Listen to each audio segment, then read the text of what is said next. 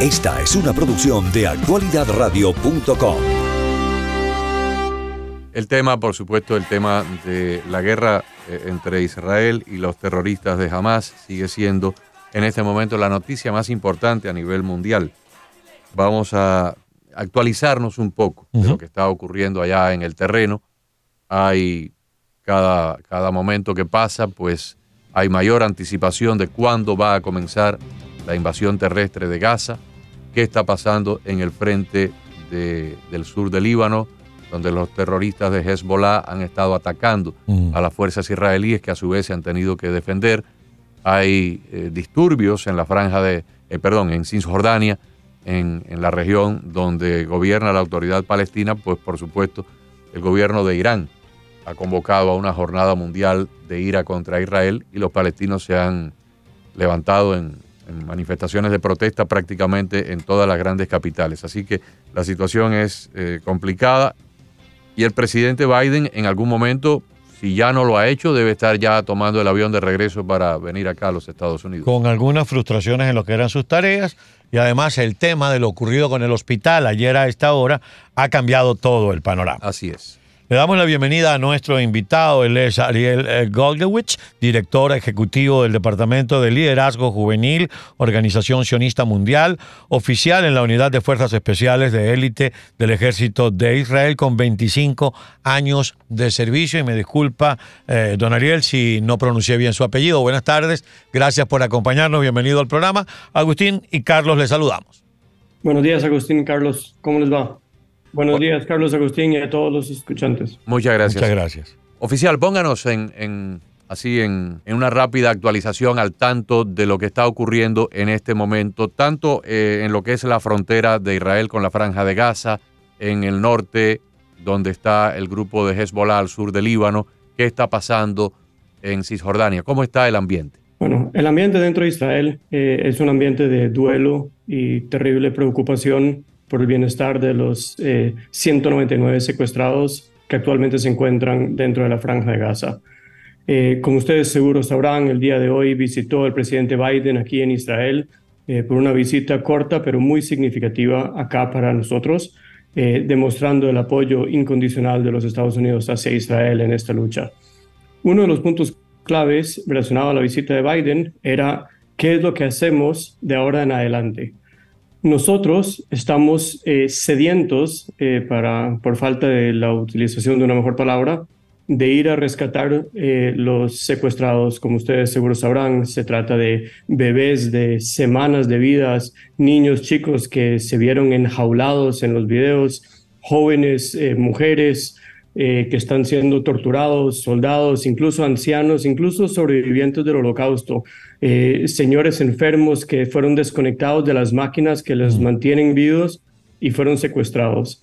Eh, nosotros aquí estamos actualmente eh, preocupados por hacer todo lo posible para entrar y rescatarlos a ellos.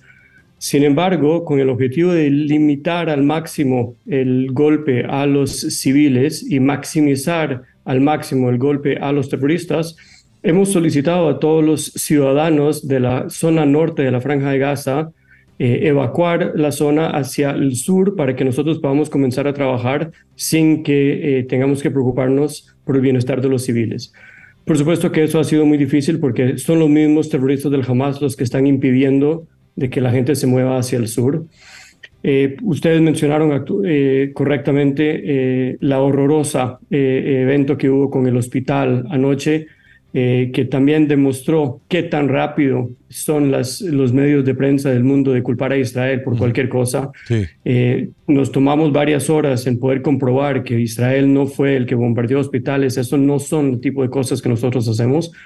Eh, sin embargo, incluso hasta el momento todavía hay medios de comunicación que aún siguen mostrando a Israel como el culpable de eso. Con respecto al Líbano, se, se está se está viviendo una situación de un tango muy interesante con el Hezbollah, en el que ellos quieren estar suficiente involucrados para poder decir que no abandonaron a sus hermanos del Hamas, eh, y sin embargo quieren también poder no hacer demasiado para no tener que meterse en la guerra. Eh, y es una línea gris muy delgada, porque como ustedes seguro sabrán, incluso aparece en el sitio web del Hezbollah, que ellos son una organización que su razón de té, la, la organización existe para proteger el sur del Líbano, no para proteger a Gaza y al Hamas. Así que si ellos terminan llevando al Líbano a una guerra contra Israel y quizás incluso con los Estados Unidos para proteger a Hamas, ellos tendrán que enfrentarse al Parlamento eh, libanés a tratar de dar justificaciones de por qué hicieron eso. Está claro que Irán, que es el que dirige todo esto detrás, está presionando al Hezbollah, también al Hamas, para salir adelante, para poder ellos poder realizar eh, las acciones que Irán quiere hacer. Y pues es nada más otro ejemplo de por qué es tan preocupante que Irán podría llegar a adquirir armas nucleares, pues después de haber visto las barbaridades realizadas por los terroristas inhumanos del Hamas, no queda más que pensar que si tuvieran mejores armas o armas más lealtades, podrían haber hecho daños incluso más severos. Sí, hace minutos comentábamos con Agustín el tema de lo dicho por el ministro de Relaciones Exteriores de Irán, y le voy a citar textualmente, dice, el tiempo de Israel se acabó. Y eh, hacemos una interpretación de eso como eh, la, la, si se quiere, tan famosa y triste amenaza de llamar a una guerra, a una guerra santa, a un yihad islámico. Ahora bien, ¿ustedes eh, creen que eso pudiera llegar a ocurrir? Y si ocurriera, ¿van a tener eco los ayatolas con eso, con ese llamado? Pues fíjese qué interesante la situación en la que estamos viviendo actualmente. Este, eh, esta operación ocurrida el sábado 7 de octubre, eh, que está actualmente siendo denominado el Sábado Negro, eh, lo vienen planeando por más de un año. Los terroristas que llegaron, que entraron a Israel, que fallecieron en la lucha, incluso aquellos que han sido atrapados, llevaban en su cuerpo mapas detallados y planes de estudio, de trabajo muy detallados. Cada uno tenía una misión. Incluso entraron periodistas que ni siquiera venían armados, que su única función era filmar las acciones. Entraron algunos manejando, que su única función era ser los pilotos, los choferes. Cada uno tenía su función exacta. Esta operación tuvo por lo menos un año de estar siendo planeados.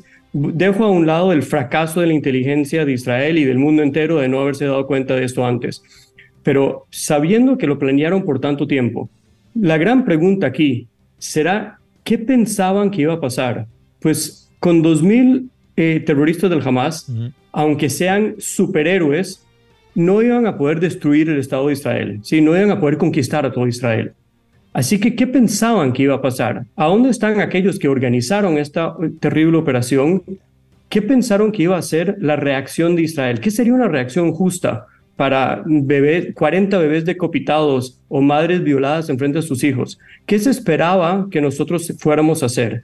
Porque lo interesante aquí es que los dirigentes del Hamas, que sabían que esto iba a ocurrir, ya tenían bien listos en sus, eh, en sus túneles eh, alimentos, agua y todo lo que necesitan para abastecer las, necesidades de ellos mismos.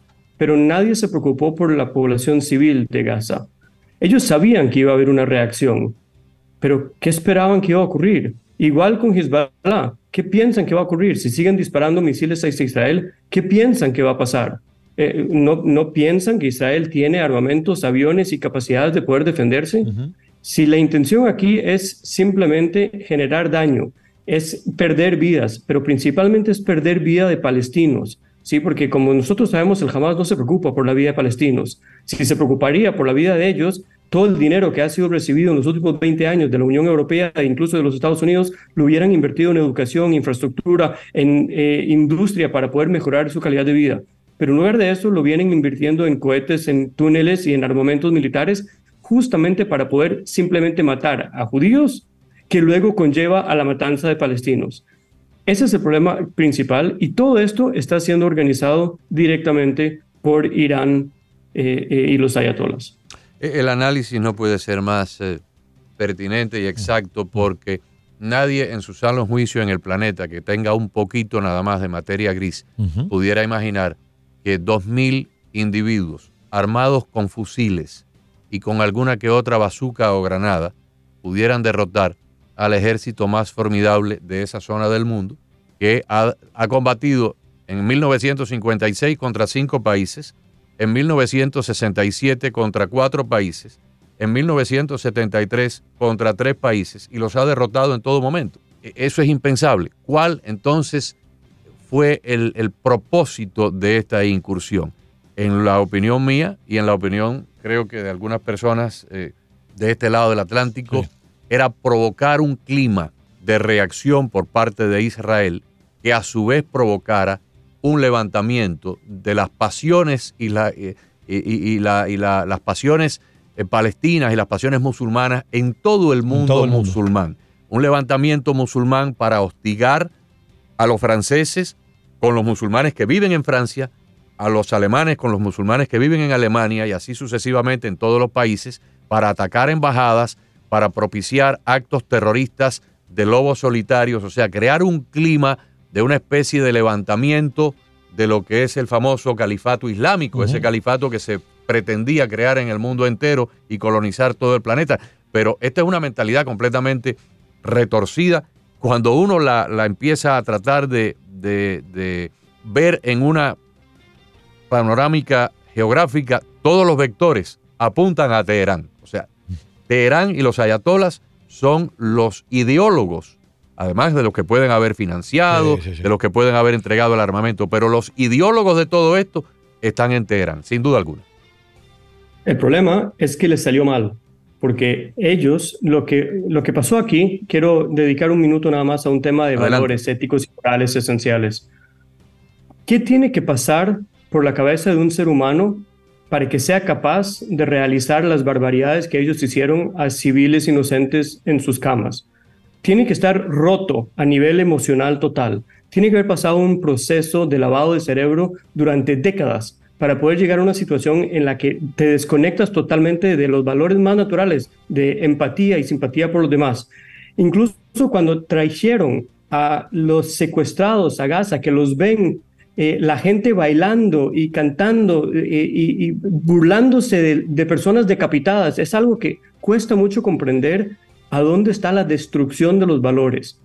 Pero el problema fue que ellos tienen tantos años de estar creando estos monstruos, porque algunos aquí los han denominado animales, pero honestamente mm. no, ni siquiera hay animales en la faz de la Tierra que se comportan de esta manera. Así que no, no tengo más palabras que, que monstruos para, para descifrar a estas personas. El problema es que durante tantos años los vienen inculcando y lavándose el cerebro de ser tan, tan malos, con tanto, tanto odio, que cuando los liberaron perdieron total control sobre ellos y las, las, las acciones que ellos realizaron fueron tan terribles que en lugar de generar un levantamiento del mundo musulmán, generó un asco del mundo musulmán. Por eso es que no estás viendo a los palestinos de Cisjordania levantándose de manera severa. No estás viendo a los árabes israelíes levantándose como ellos esperaban que se levantaran. Y no estás viendo, aparte de algunas demostraciones aquí y allá que principalmente ocurrieron por las mentiras del hospital de anoche, uh -huh. no estás viendo, más bien al revés, el mundo musulmán quedó en shock de lo que, de lo que estos animales pudieron crear. Les salió mal. Y ahora la, esperanza de ellos es que Israel se equivoque con un misil o haya un error y terminen habiendo imágenes de sufrimiento dentro de Gaza suficientes potentes para poder generar eso que les salió mal hace dos semanas. Y por eso es que saltaron en cuestión de instantes con lo que pasó en el hospital ayer. Hay incluso aquellos con teorías un poco más conspirativas que piensan que fue a propósito lo que hicieron en el hospital, porque están sedientos de poder tratar de cambiar la opinión pública del mundo, porque tantos los han criticado por el comportamiento que ellos han tenido el 7 de octubre. Hay algo eh, oficial que sí le salió bien, lamentablemente, que es ese, ese objetivo de sembrar terror. Porque una vez que hacen eso y una vez que hacen el llamado, entonces empezamos a tener terror de una embajada en algún lugar, de un grupo en algún lugar, de algún concierto, de alguna eh, reunión de un grupo humano donde haya judíos o donde simplemente, aunque no haya judíos, ellos puedan atacar. Y lamentablemente ahí han conseguido éxito porque hoy, por ejemplo, se volvía a cerrar por tercera vez en una semana ¿Ah? el Palacio de Versalles, los aeropuertos en Francia, ocho aeropuertos cerraron. Es decir, en parte están sembrando el terror que quieren sembrar. Lo que se necesita entonces es una respuesta contundente. Y, y, y a la pregunta concreta, eh, sin revelar, por supuesto, estrategias, ¿estaríamos muy cerca de la incursión terrestre? Bueno, primero que nada, sí. Pero nada más un, un tema pequeño relacionado a lo que acaba de mencionar. Adelante, adelante. Incluso hoy, Hoy cerraron la embajada de Israel en Buenos Aires por una amenaza de bomba y sucesivamente. Fíjate qué interesante, como en nuestros ojos, y yo como oficial te lo puedo asegurar, para mí el pueblo palestino no son mis enemigos. Incluso el pueblo iraní no son mis enemigos. Hay específicas personas, líderes y dirigentes que ellos son las personas del mal a las que hay que atacar, pero el pueblo no. Mientras que para ellos todos los judíos del mundo son el enemigo, esté donde esté, incluso en Buenos Aires, siendo inocente, no siendo inocente, siendo un bebé, siendo no importa. Esa es justamente la diferencia en cómo se ven las cosas. Ahora, relacionado a, la, ofensiva terrestre, eh, hay varios factores que hay que tomar en consideración antes de poder realizar una ofensiva de esta índole. Uno de los puntos claves era, como les comenté, tratar de eh, generar el tiempo necesario para que las personas pudieran eh, abandonar la zona de combate, para que pudiéramos entrar con minimizando al máximo la pérdida de vidas civiles. Esto obviamente genera eh, una serie de problemas que es obvio que ellos ahora se están preparando, pero la verdad es que tenemos pensado que ellos tienen meses, sino años de estarse preparando para esta ofensiva terrestre. Así que eso significa de que van a haber muchas emboscadas para los soldados, cosa que nos obliga a nosotros actualmente a estarnos preparando adecuadamente. Probablemente la manera en que se va a hacer, nuevamente sin entrar en secretos militares, es eh, por corredores, es decir, eh, va a haber ya sea tanques o incluso eh, por la Fuerza Aérea que van a limpiar un corredor por el cual los soldados puedan avanzar, asegurándonos de que no los están esperando minas o bombas en esos corredores. Pero para poder tener esos corredores necesitan tener una dirección exacta, es decir, el corredor tiene que guiarte de punto A a punto B para poder llegar a punto B necesitamos saber dónde es. Es decir, se está haciendo ahora un trabajo muy severo de inteligencia para poder elegir exactamente cuáles son esos puntos B por los cuales los corredores van a guiar. tercer punto, además de estar preparándose adecuadamente, porque como ustedes saben, la inmensa mayoría del ejército de Israel son soldados reservistas, que como fui yo durante 25 años, tienen que dejar su familia, tienen que dejar su vida civil, despedirse de sus hijos, subir un uniforme y aparecer en la base, le dan un arma que quizás no ha tocado un arma en dos años. Entonces, bueno, hay que llevarlo a disparar, hay que recordarle cómo se, cómo, cuál es el idioma que se usa en la radio, cuál es su ubicación dentro del equipo. Quizás no todos están dentro del equipo, entonces a veces los equipos ya no son tan homogéneos como eran antes y paso por un proceso que se tarda varios días para asegurarnos la fuerza máxima del ejército al entrar. Y el cuarto punto, y probablemente el más el principal, fue que estábamos esperando a que viniera el presidente Biden no necesariamente para que pudiera dar una autorización, una luz verde, no creo que lo haya hecho ni dado, porque eso también entonces implicaría que él tiene cierta responsabilidad por lo que ocurre. Y bueno, el presidente Biden no haría algo por el estilo. Pero estoy convencido, sin haber estado dentro de las salas y como un analista eh, privado personal, eh, estoy convencido de que era importante explicarle al presidente Biden cuál es el plan, cuál es la estrategia, cuáles son los objetivos y escuchar su opinión y la opinión de las demás personas que estaban junto a él en, su delegación antes de efectivamente realizar las acciones. Ahora, el punto probablemente es que la ofensiva va a comenzar probablemente hoy, no, hoy en la noche, mañana o quizás incluso dentro del fin de semana. Eso obviamente va a ocurrir dos eh, eh, reacciones naturales. La primera es que va a haber eh, un bagaje de lanzamientos desde la zona de Gaza y va a haber un fuerte levantamiento de la zona de Líbano. Nosotros tenemos que también estar preparados para eso. O sea, evacuar a todos los ciudadanos de la zona de, alrededor de Gaza no fue difícil porque el domingo ya casi no quedaba nadie ahí. Mm.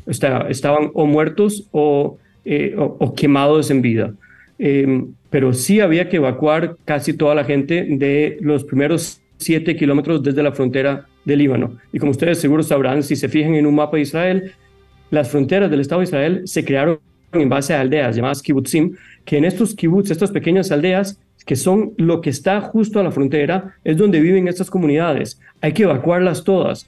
Para evacuarlos significa que hay que llevarlos, encontrar hoteles en el centro del país, encontrar casas, es todo un proceso. Y nosotros queríamos estar, hacer todo lo posible para poder evacuar a esas personas antes de hacer la ofensiva en Gaza, porque eso va a generar una respuesta del Hezbollah en Líbano. Oficial, una observación mirando hacia el futuro y discúlpeme si en lo que voy a decir cometo alguna imprecisión o alguna información no es correcta. Tengo entendido que cuando esos kibbutz se establecieron hace décadas, se establecieron precisamente como una base, como una especie de muro de contención, y que las personas en esa época estaban armados porque habían sido entrenados en las Fuerzas Armadas israelíes. O sea, si hubiera una entrada de sirios o de jordanos, pues esa era la primera fuerza de, de, combate hasta que pudiera llegar el grueso del ejército. Sin embargo, por alguna razón que desconocemos, en estos lugares no habían personas adultas con armas que habían sido entrenados o como todos ustedes tienen que ser parte en algún momento de las fuerzas militares eh, por, por un mandato obligatorio, estas personas no tenían armamento. ¿Sería prudente en el futuro volverlos a armar para que tal vez en un caso, ojalá que nunca ocurra, futuro pudieran defenderse, pudieran eh, emprender algún tipo de acción de defensa contra el enemigo hasta que pudiera llegar la policía o el ejército? Sin duda, tocas uno de los puntos más débiles que tenemos actualmente. Eh, nosotros en Israel eh, fracasamos. Fracasamos por, muchos motivos, muchos diferentes factores. Uno sería principalmente, en mi opinión, es la confianza en la tecnología. Durante los últimos años, eh, la franja, la división, la cerca, el obstáculo llamado en Israel que divide a, a la franja de Gaza con los kibbutzim de la zona eh, es tanto de alta tecnología con sensores en la tierra por si trataran de hacer un túnel, por diferentes sensores eléctricos en la cerca, cámaras en todos lados, sensores de cualquier movimiento de que si el chiste era de que si un mosquito quiere, quiere cruzar de Gaza a Israel, van a poder darse cuenta y lo vamos a poder matar antes de que cruce.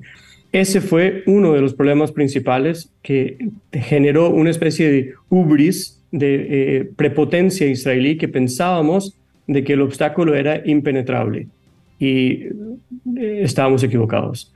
Eso generó también que dentro de los kibbutzim pudiéramos eh, ser menos responsables con respecto a el equipo protector interno de cada kibbutz, eh, porque ya no hacía falta, porque por 20 años no ha habido una persona que logre cruzar la frontera. ¿Para qué seguir manteniendo eso? ¿Para qué seguir protegiendo? Para... No nos gustan las armas, no queremos que la gente ande armada, queremos que vivan en paz. Así que después de 20 años de paz, uno dice, ok, ya está. El problema es que es en los mismos 20 años que nosotros hemos estado viviendo esta paz falsa, que por cierto, el Hamas recibe de Israel presupuesto, recibe electricidad, recibe agua, y todo esto era por parte de un, del mantenimiento de una especie de status quo en el que nosotros los mantenemos a ustedes y ustedes no nos atacan. Pero todo era un engaño y nosotros somos eh, eh, el fracaso de este engaño. Y sí, vamos a aprender la lección, pero la lección principal es que no podemos vivir al lado de una organización terrorista. Eh, no, no puedes estar preparado, no hay preparación. Lo que hay que hacer es ir y destruirlos. Y eso es lo que estamos haciendo ahora. Muy bien. Muchísimas gracias, sin duda hay una impecable explicación. Sí, absolutamente pedagógica, además para nuestra audiencia y para aquellos que no conocen a fondo cuáles son las características propias de este conflicto. Lo, que... Yo me permito felicitarlo por su perfecto dominio del idioma español. Es como si usted hubiera estado viviendo en un país latinoamericano por los últimos 30 o 40 años y sin embargo lo ha, eh, ha, ha, hablado el idioma mejor que nosotros, así que lo felicitamos. Muchísimas gracias, oficial. Yo tengo el honor de ser tico de origen y llevo a, al costarricense. Uno puede sacar al costarricense de Costa Rica, pero uno nunca deja de ser costarricense. Maravilloso país, lo conozco bastante y es Qué un bueno. país pequeño pero lleno de un encanto, sobre todo las orquídeas más hermosas del planeta están allí. Una belleza. Gracias de verdad por su participación en el programa y probablemente en el futuro volveremos a claro, consultarle. Volveremos a conversar en los próximos días. Estamos a las órdenes cuando desean. Muchas gracias. Muchas gracias, amigos. Conversábamos con el oficial Ariel Gogowicz, él es director ejecutivo del Departamento de Liderazgo Juvenil, Organización Sionista Mundial, oficial de la Unidad de Fuerzas Especiales de Élite del Ejército de Israel con más de 25 años de servicio y además, como escucharon, también costarricense. Un gran abrazo y muchísimas gracias.